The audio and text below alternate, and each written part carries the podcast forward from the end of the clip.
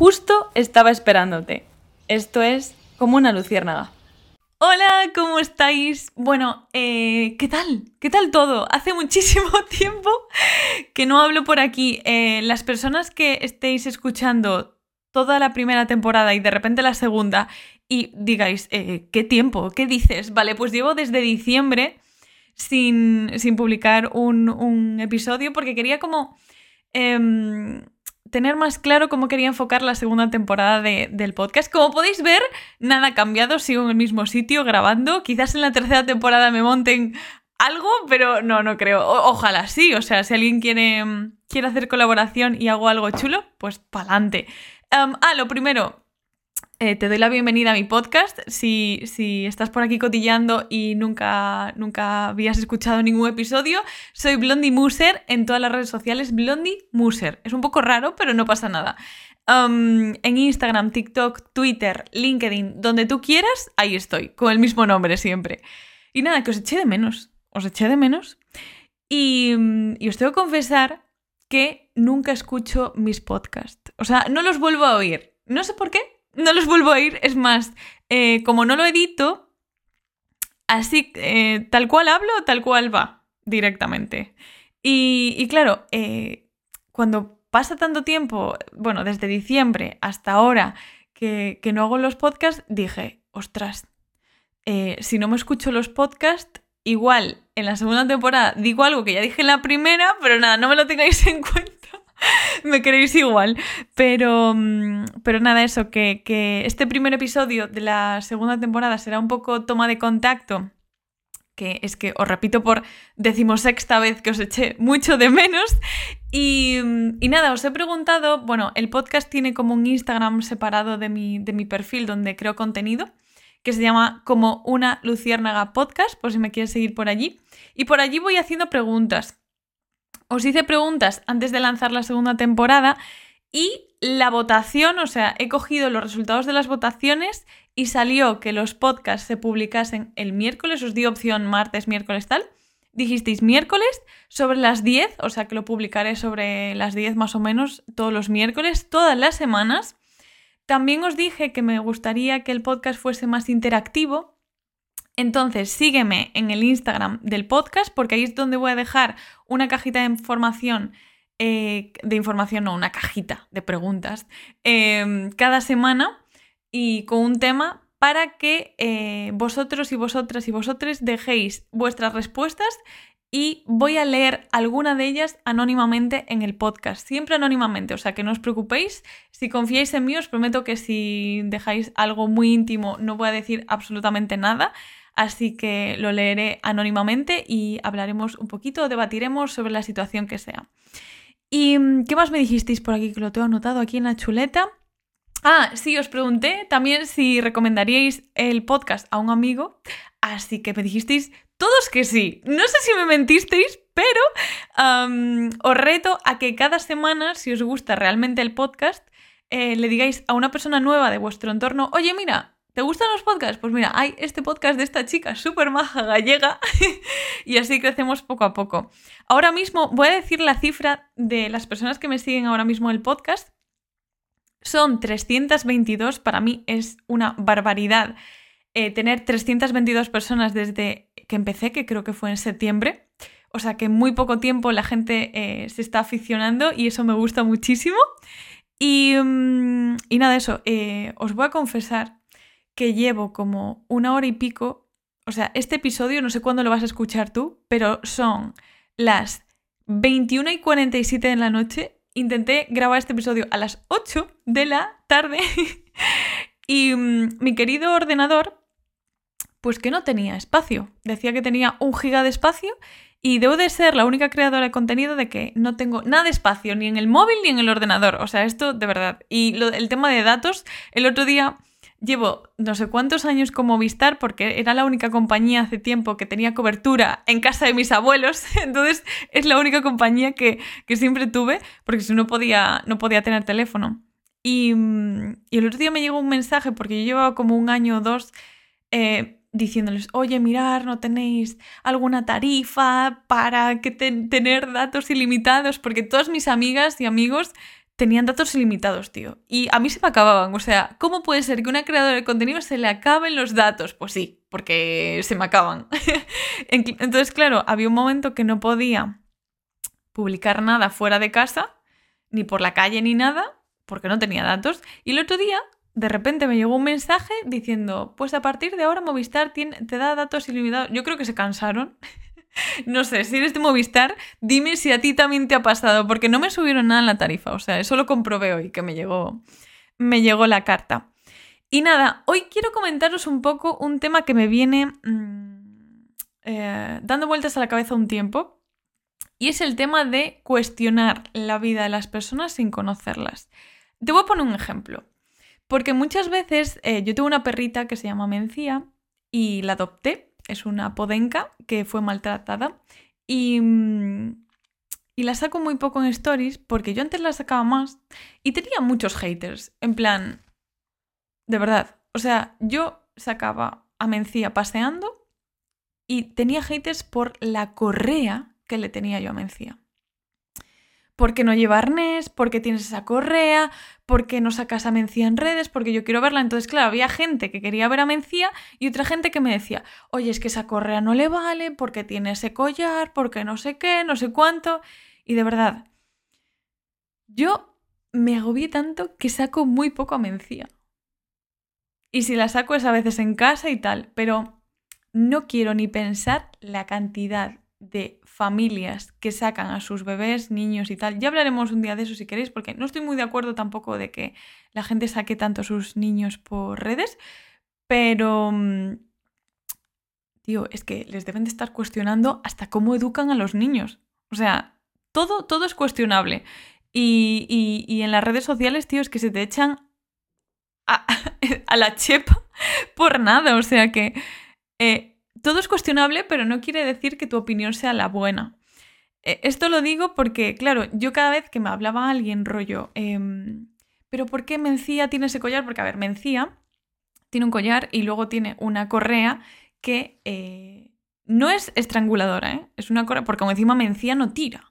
Es una correa que es un lazo que si ella tira, sí que la aprieta, pero como Mencía no tira, en plan, es una correa normal y corriente para ella, ¿vale? Me cansé, os prometo, me cansé de repetir, claro, por privado.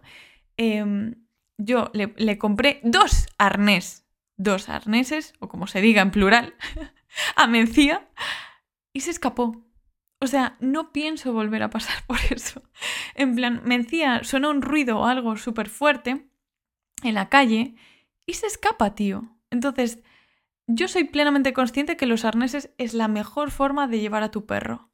Pero si se escapa Mencía de los arneses y de la otra forma la correa no le tira nunca y cuando tiene algún miedo en la calle sí que se queda conmigo, la perra no se escapa, pues obviamente tendré que poner la, otra correa. Pero bueno, en fin, que mm, muchas veces cuando veáis 15 eh, segundos de un stories no os hace partícipes de conocer a esa persona. Me refiero, son 15 segundos de un stories que no son las 24 horas del día. Entonces, siempre que veas un stories, cuestiónate o si vas a echar hate, piensa primero en plan, pues quizás tenga razón esa persona por poner eso así, o quizás no, pero no te da mm, la oportunidad a ti de echarle el hate de decir, oye, es que no deberías de hacer esto porque es que yo creo que... No, tío, o sea, relax, la vida es más tranquila. O sea, em, soy consciente de que si, si toda la sociedad fuese menos a prisas, con menos estrés, con menos cargas, obviamente, la gente estaría mucho más tranquila y nos llevaríamos todos muchísimo mejor. Pero em, cuando haces el clic, yo estoy haciendo el clic para una vida un poco más, bastante más tranquila. Y, em, y bueno, eso también obviamente doy las gracias a poder ir al psicólogo que me ayuda en esto. Pero me estoy cuestionando muchísimas, muchísimas cosas em, en general.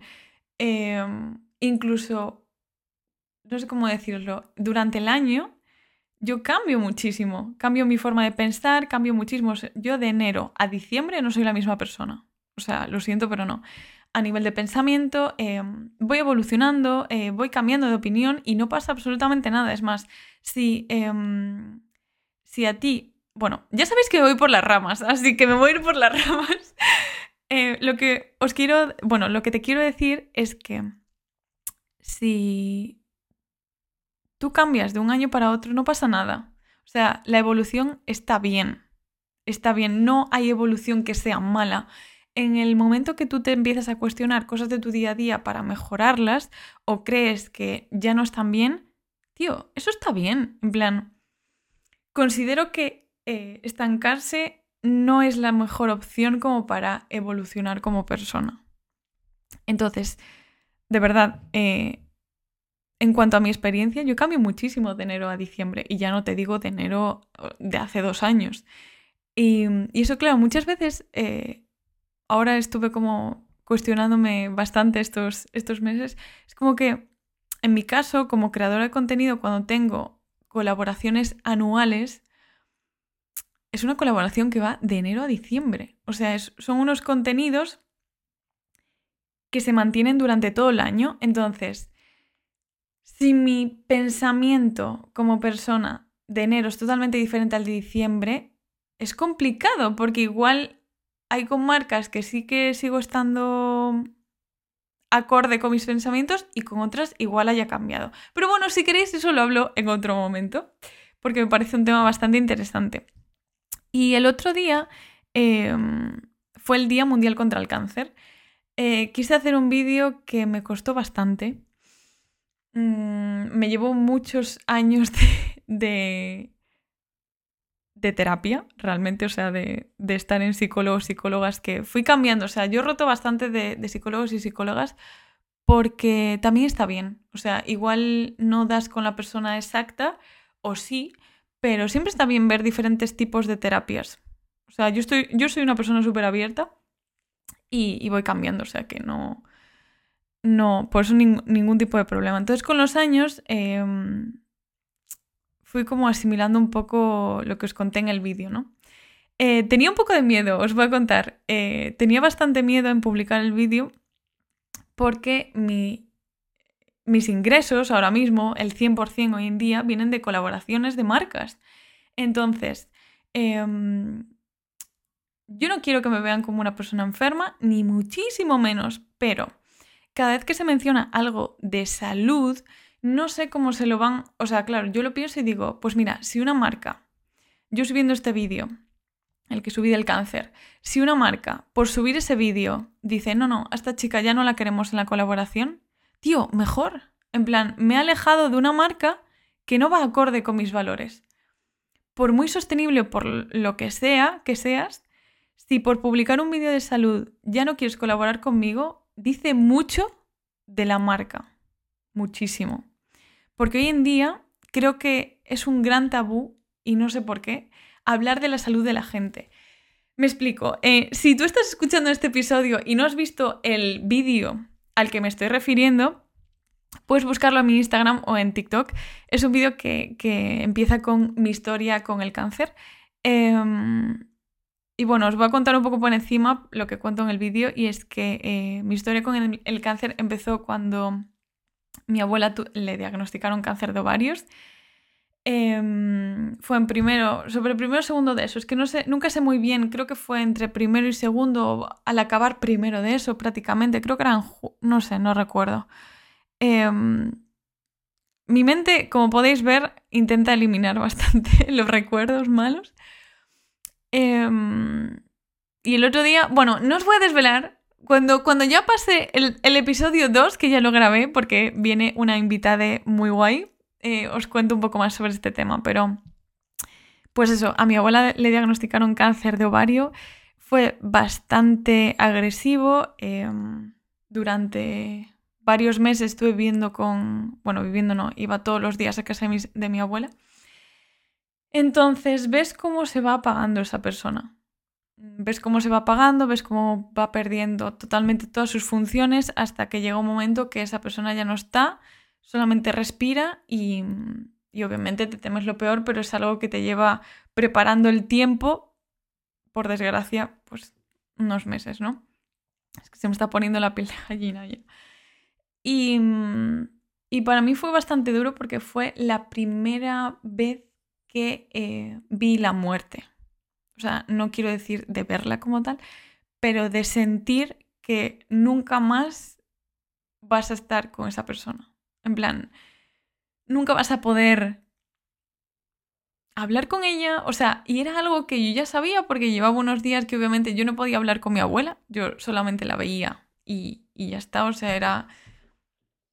Era una persona que ya no estaba aquí en el mundo realmente, estaba la enfermedad, no ella.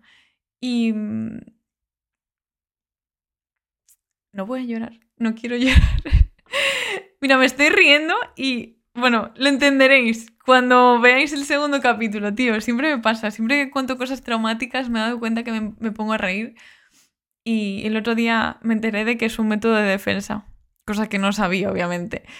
Em, y eso, que, que, por desgracia pues la tuve que despedir y muy, muy pronto, yo la quería muchísimo con toda mi alma. Y, y se fue muy pronto, jova. Y era muy buena. Y nada de eso. Bueno, eh, esa fue la primera, la primera toma de contacto con el cáncer. Y después, eh, bueno, como ya sabéis, mi madre también tuvo que dar la quimio porque tuvo cáncer de pecho. Eh, que como sabréis, si visteis el vídeo de, que donó el pelo por segunda vez, pues eh, cuento la historia esa de, de, mi madre. Y durante ese tiempo también muchísimas familiares, mujeres, eh, tuvieron cáncer de pecho. Y si digo muchísimas, es más de las que estás pensando, segurísimo. Em, y claro, lo que cuento, todo esto os lo cuento en el, en el Reels, pero es para ponerte un poco de contexto en, el episodio. Y claro, eh, los médicos llegaron y dijeron, uy, en esta familia la situación, la situación general no nos gusta mucho. Entonces llegaron y me dijeron, oye, mira, si quieres hacerte una prueba, que se llama, eh, bueno, es el Consejo Genético, que está aquí en Galicia, se llama así Consejo Genético, y lo que te hacen es un estudio de si tienes un gen mutado. Entonces, eh, muchas veces el cáncer puede surgir o el cáncer lo puedes, digamos, entre comillas, heredar. Y, mm, y claro, es que tú imagina mi situación. Em, aquí somos pocas personas, entonces me voy a abrir más que en el vídeo y tengo un poco más de tiempo. Tú imagínate la situación, creo que tenía como, no sé, muy poco, un poquito más de 20 años yo creo, un poquitín menos. No, 20, 20, sí, no sé. ¿Ve? Es que como os digo, mi mente intenta olvidar espacio-tiempo todo lo posible. Em, y claro, llegó ese momento y me dijeron, oye, es solamente una extracción de sangre, o sea, y además que a mí me da absolutamente igual que me, que me saquen sangre, no miro y ya está. Si me veis tiritear es porque tengo frío, hace un frío en este piso. Em, y al grabar a las 10 de la noche, pues es normal que tenga frío. Y, y claro, a mí me costó muchísimo decidirme si saber si tenía la mutación o no.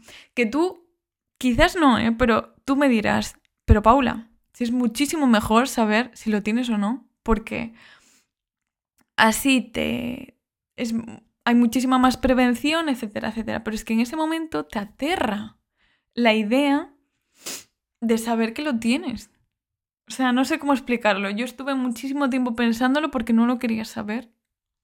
En plan, no lo quería saber directamente.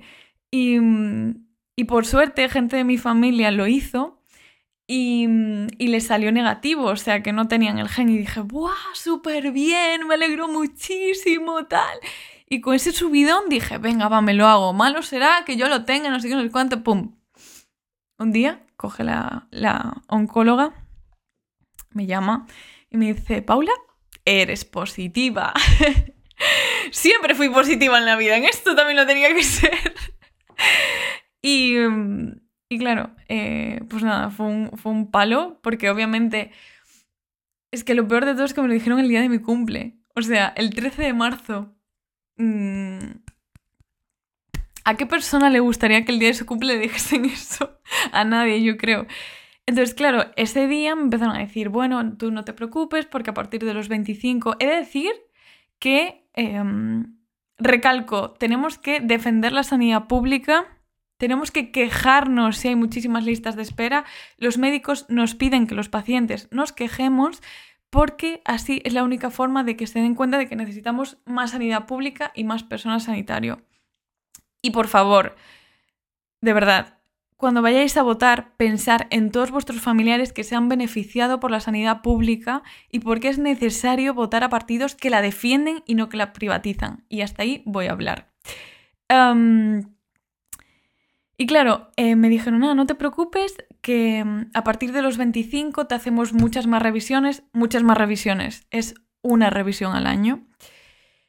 Y bueno, hay que tener todo un poco a raya porque, bueno, porque eso, porque eh, soy positiva en el BRAC1, que eso qué quiere decir que mi gen BRAC1 está mutado y si está mutado quiere decir que el gen BRAC lo que hace es que cuando hay cáncer, mm, pues inhibe que, pase ese cáncer. Bueno, lo puedes buscar en Google, también lo explico muy bien en, el vídeo de, Instagram. Entonces, claro, yo al tenerlo mutado, mm, tengo muchísimas más probabilidades de tener cáncer de mama o de ovario creo que era un 60, pero no lo sé muy bien, pero vamos, que es muy alto. Y mm, viendo el historial que tiene toda mi familia, es muy alto. Entonces, claro, em, el protocolo, yo entiendo mil veces el protocolo, entiendo que un médico o médica, igual que dije lo de, lo de defender la sanidad pública, si eres una persona sanitaria que me estás oyendo en este podcast, por favor, necesito que, o es que, me, o es que tuve muy mala suerte, o es que te prometo, necesito que eh, los médicos y médicas sean un poco más empáticos, tío. De verdad. Porque yo entiendo que su trabajo, entiendo que dan estas noticias cada día sí, cada día también. Pero cada persona le estás dando una noticia. Una noticia que igual le cambia toda su vida, que igual no tiene la salud mental como para poder soportar esa noticia en ese mismo momento. Entonces, pensároslo, o sea, pensar que la persona que tenéis enfrente, aunque sea una desconocida, pensar que le estáis dando esa noticia como si fuera vuestra madre. Tener un poco de empatía, ¿sabes? Porque, de verdad, mm, no sé, igual tuve yo muy mala suerte, ¿eh? Eso, eso también puede ser, pero no creo. Solo pido un poco más de empatía porque, claro, me dijeron, no, a partir de los 25 te... Mm, te tenemos más revisiones, tal, no sé qué, y si quieres sacarte los dos pechos para evitar que si... Yo, o sea, ¿os imagináis que el día que me lo dijeron, me dijeron, ¿cuándo quieres tener hijos? ¿Vas a dar el pecho o no? Em, ¿Cuándo quieres tener hijos? Porque eh, tenemos que sacarte los ovarios para tal. Em, porque claro, ¿quieres ser madre ahora o no? Vamos a ver. Tengo 24 años. O sea, creo que fue con los 24 o algo así cuando me lo dijeron.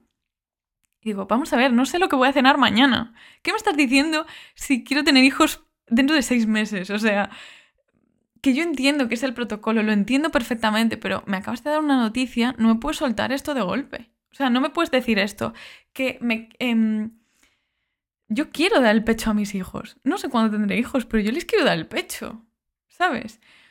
Y, y si y si la cosa se pone mal y tengo que valorar sacarme los pechos antes de tener hijos, pues tío, lo valoro, pero me acabas de dar una noticia muy mala, ¿sabes? En plan, no puedes decirme todo de golpe. Y, ojo, que si me sacan los pechos me pones... Igual me ponen hasta más tetas, que yo tengo pocas. Siempre hay que sacar un lado positivo.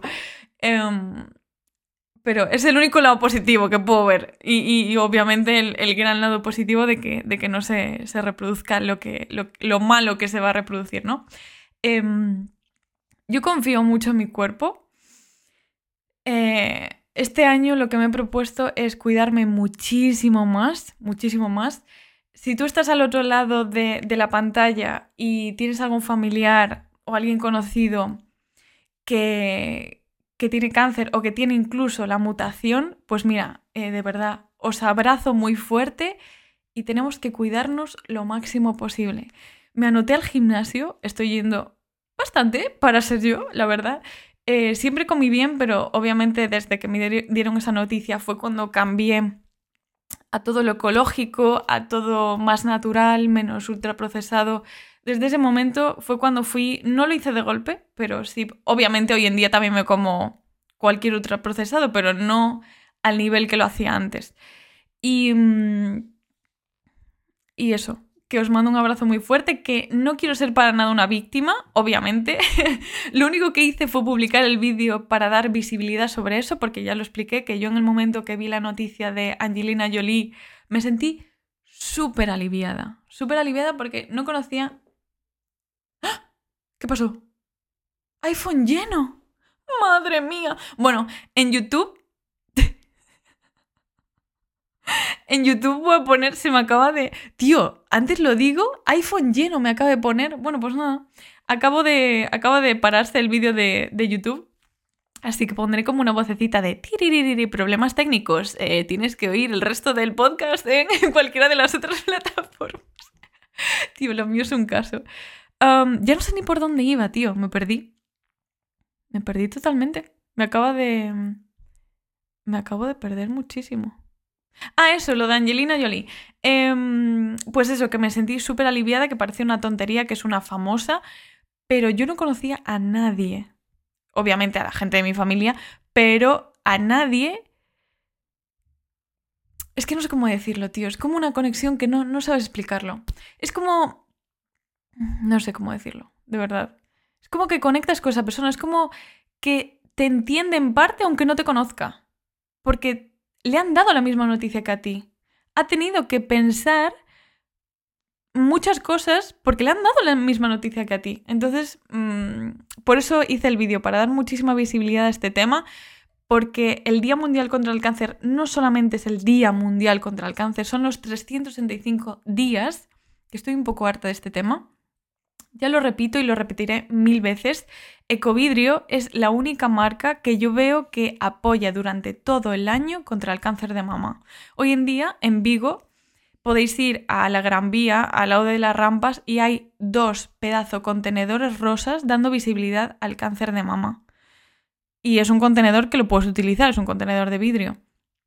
Entonces, para mí es la única marca con la que hice colaboración sobre el cáncer. ¿Por qué? Porque veo que colabora con temas del cáncer durante todo el año y no hacen mm, un pink washing o lo que sea. Eh, entonces, que me molesta bastante, la verdad. Y nada, eso, repito, piensa muchísimo cuando vayas a votar, que este año hay bastantes votaciones, piensa en el partido que apoya la sanidad pública, por favor te lo pido, por favor, salva muchísimas vidas. Salva, piensa que el día de mañana, si algo pasa, te prometo que tú no puedes pagar una resonancia magnética, tú no puedes pagar em, un ingreso en el hospital. O sea, yo veo las, las cifras que es estar en el hospital hospitalizado en Estados Unidos y flipo en colores, tío. Flipo en colores. Lo que pasa es que hemos nacido con una sanidad pública y obviamente no somos conscientes de lo que cuesta ir al médico. No somos conscientes de lo que cuesta la seguridad social ir al médico de cabecera. No somos conscientes. En cambio, por ejemplo, yo tengo una amiga que vive en Bélgica y ella cada vez que va al médico tiene que pagar. Cada vez que va al médico. Y obviamente no está acostumbrada porque ya es de Aspontes y en Bélgica tiene que pagar cada vez que va al médico. Pues eso, que si la vida te da limones, haz lo que quieras con ellos, pero no los malgastes. Lo dicho, que si la vida te da muchos limones y todo el mundo tiene una mochila todo el mundo, porque todos tenemos problemas y todas, aunque no lo digamos. Em, que por cierto, me dijisteis en muchos comentarios, eres muy valiente al contarlo.